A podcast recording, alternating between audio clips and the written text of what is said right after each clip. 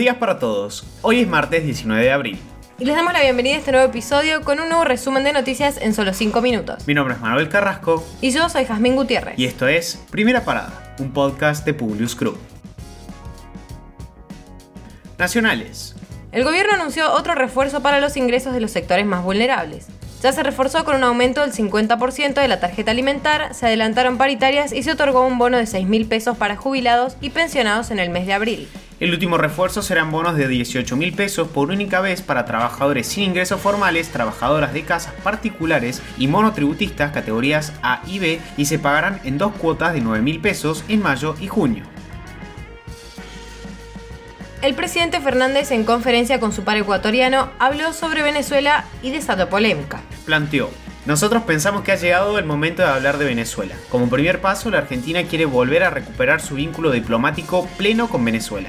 Es un paso que estamos dando y convoco a los países de América Latina a que lo revisemos, porque Venezuela ha pasado un tiempo difícil, propuso el presidente. Los analistas afirman que este giro en la visión del presidente se debe tratar como un acercamiento a la ladura del kirchnerismo, quienes en las últimas semanas han sido muy duros con él. El día de hoy se reunirá en cumbre del Consejo Federal de Inversiones, donde buena parte de los gobernadores peronistas reclamarán al Ejecutivo medidas antiinflacionarias. En este contexto, Sergio Massa se reunió ayer con los jefes de los estados provinciales del Norte Grande. Los mandatarios formularon una lista de proyectos que necesitan trámite parlamentario. Estos fueron el Tratado de Integración del Norte Grande, la Ley Automotriz y Desarrollo Federal de Autopartes, la Ley de Electromovilidad y Diseño en la norma del régimen de promoción de las provincias productoras de litio, Ley de Cannabis Medicinal para promover en el norte la industria médica, el Comité de Bajos Submeridionales, la Ley de Compra Argentino, la Transferencia de Inmuebles y la Ley de Tarifa Energética Diferencial. Con esto buscan que el eje de esta nueva etapa del gobierno sea la promoción del desarrollo del norte. El ministro de Economía Martín Guzmán prepara los detalles de la creación de un mecanismo para redistribuir la renta inesperada que no es producto de una inversión adicional hacia los sectores que más desprotegidos han quedado por fenómenos como la guerra en Ucrania y que esto va a requerir del apoyo del Congreso. Al respecto, la oposición se expresó en contra y no apoyaría su tratamiento en el Congreso. Internacionales. Arrancamos con las actualizaciones sobre la guerra. Tras retroceder en Kiev y reagrupar sus fuerzas, Rusia comenzó con la gran ofensiva en el este de Ucrania. El Donbass es una región que en parte está en manos de los separatistas prorrusos. Soldados rusos asesinaron a todos los hombres de una aldea antes de irse. Los cuerpos entregados a tumbas apresuradas en medio de la ocupación rusa ahora están siendo recuperados para investigaciones sobre posibles crímenes de guerra. Hasta el momento se han encontrado más de 900 víctimas civiles. Desde el inicio de la invasión, Occidente ha impulsado un exorbitante número de sanciones para dañar la economía rusa y así detener la invasión. Hoy Vladimir Putin dijo que la guerra relámpago de Occidente con su política de sanciones contra el país por la campaña militar rusa en Ucrania ha fracasado, dado que, aseguró, la economía rusa se está estabilizando mientras que los estándares de vida de los europeos está bajando. Dos prisioneros de guerra británicos en manos de los rusos enviaron un mensaje al primer ministro de Reino Unido, Boris Johnson, con la petición de ser canjeados por el político prorruso cercano al Kremlin, Viktor Medvedchuk, detenido en Ucrania.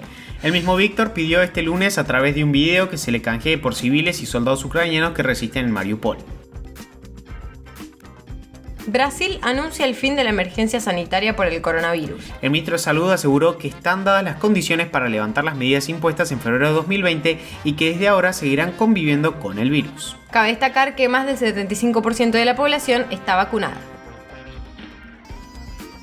Si alguna vez soñaste comunicarte con tus seres queridos en forma de holograma al mejor estilo de Star Wars, te tenemos muy buenas noticias. Desde la Tierra y hasta la Estación Espacial Internacional, la NASA teletransportó virtualmente a un doctor en un viaje virtual al espacio por medio de un holograma. Se trata de una nueva tecnología llamada holoportación, que tiene el potencial de revolucionar las comunicaciones entre nuestro planeta y la Estación Espacial. Biogen es un sistema algorítmico que calcula la probabilidad de que una persona, en especial mujeres y niños, sean víctimas de violencia.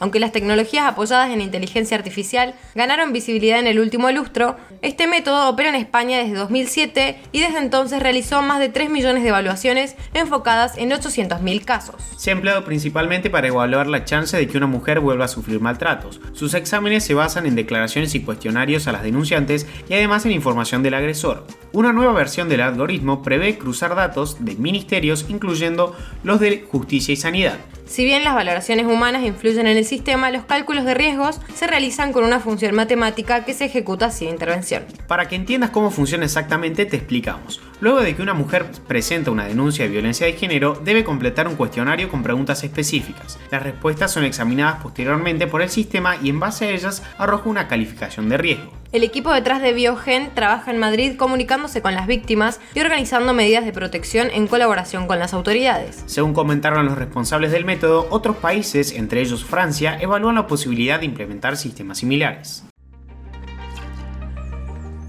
Ahora sí, los despedimos por hoy y los esperamos mañana en el próximo episodio de Primera Parada. Te pedimos que compartas nuestro podcast a tus amigos para que podamos seguir creciendo y llevando las noticias a todos. Envíanos tus comentarios o sugerencias a nuestro Instagram, publius.com.ar. Que tengan un muy buen día.